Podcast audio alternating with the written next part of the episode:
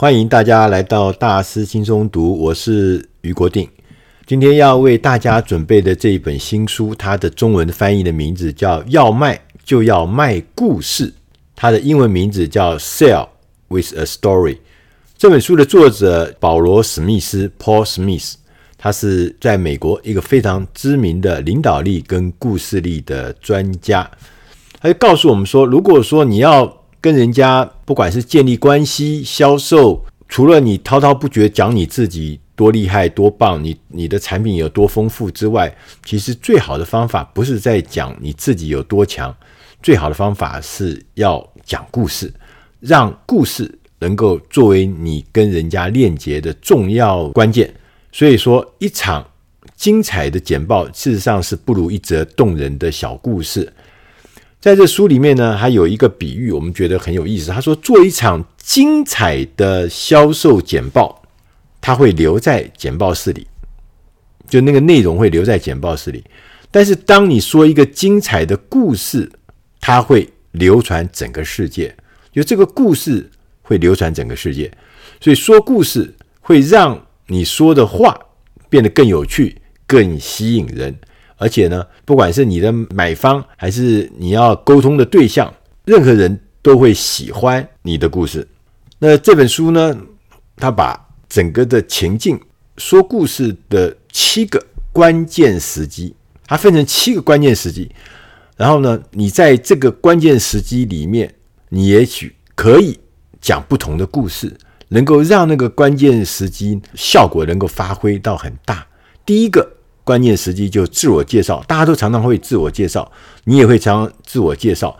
他说，自我介绍的时候，你可以讲两种故事。第一个是用一个故事简单的说明你正在做的事情，自我介绍的时候；第二个是在故事里提及你曾经帮助了谁。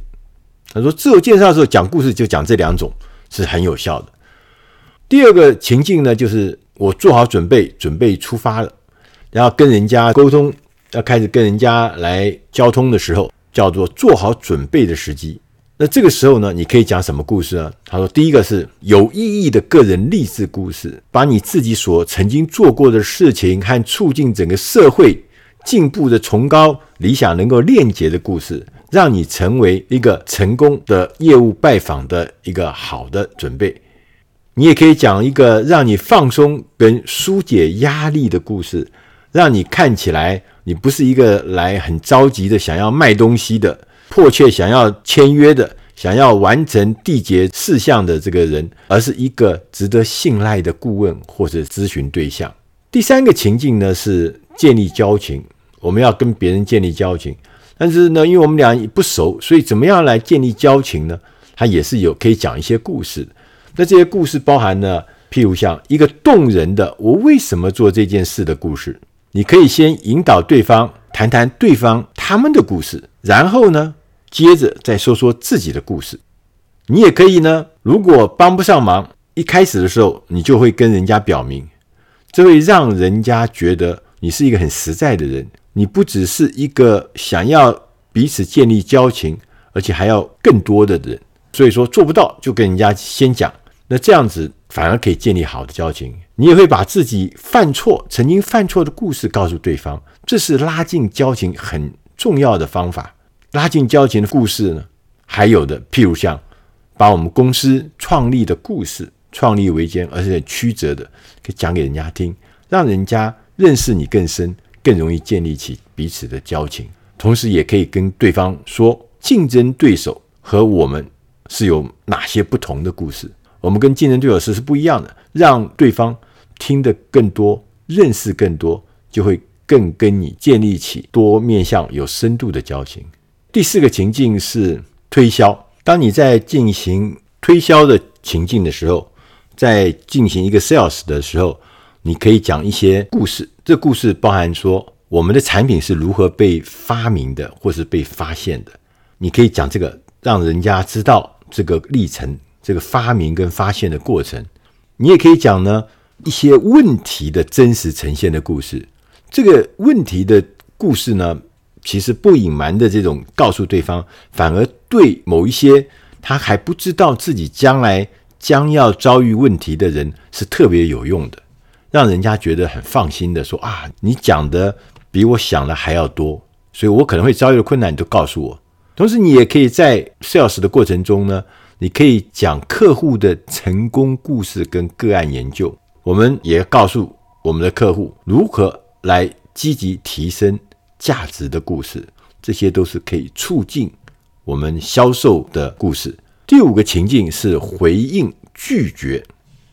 对于拒绝这事情，其实大家应该要有一个认识，就是我们很多的销售的工作是从客户第一次说不才开始。你必须事先要列出客户常常提出的反对意见，然后对这些反对意见你归纳之后，以引人的故事来作为回应。你不要只硬邦邦的拼命在那边用言辞、用形容词来讲、来解释，要用故事来回应。面对回应跟拒绝的状况的时候，我们也可以讲一些如何讨价还价的故事，谈一谈几个处境相同的客户在这个讨价还价的过程中，他们的经验跟成果，创造出一个稳健决策的适当气氛。我们在反对意见现身之前，我们就应该预先的排除常见的拒绝理由，我们要用故事来回应他们，而不是只是被动的防守。第六个情境呢，是完成交易，这是最麻烦的事情。Sales closing 这件事情是大学问，所以我们也可以用故事来帮忙。譬如像为什么你要立刻行动的故事，就让读者或者让你的观众、让你的听众用故事。创造了立即下单的急迫性，同时你也可以讲一个故事，说你的支持者要如何帮助你的故事。如果你不在交易现场，务必为支持者或拥护你产品的内部人士准备可供使用的精彩故事。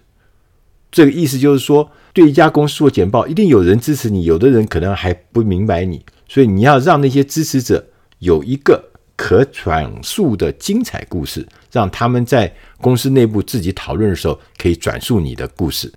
当然，我们在 sales closing 的时候，还要准备一个叫做如何分手的故事。什么意思呢？就是说，你的买家如果改买你的产品的时候，你要提供他一个故事，是你的客户如何和原来的合作者分手的经验，就告诉说，别人改买我的时候，别人。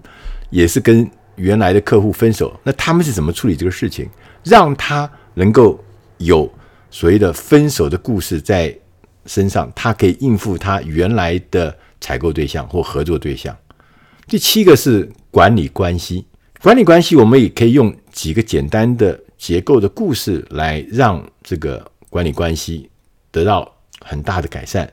第一个是我们售后服务的故事，让他知道说跟我们做生意。其实我们的售后服务是有非常非常多感人的、动人的故事。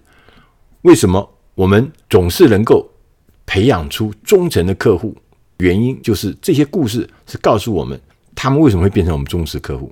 最后呢，你要特别注意一件事情：你要汇整简报的故事，要把整个我们今天跟人家在简报的过程中是提供内部使用的故事，在业务结束。的时候，无论是不是成交，无论状况怎么样，你要把成败的原因写下来，如此你就能够留住刚刚得到的智慧，以够未来使用。各种状况之下都有合适的故事哦。关键是你必须要做好准备，然后在现场加一点即兴的发挥，就会让它更生动。想想什么样的故事会让人听了想告诉别人。要传传递给人，这就是说故事最美妙的地方。以上这本书是出自《大师轻松读》第七百零四期，要卖就要卖故事，希望你会喜欢。谢谢大家，再会。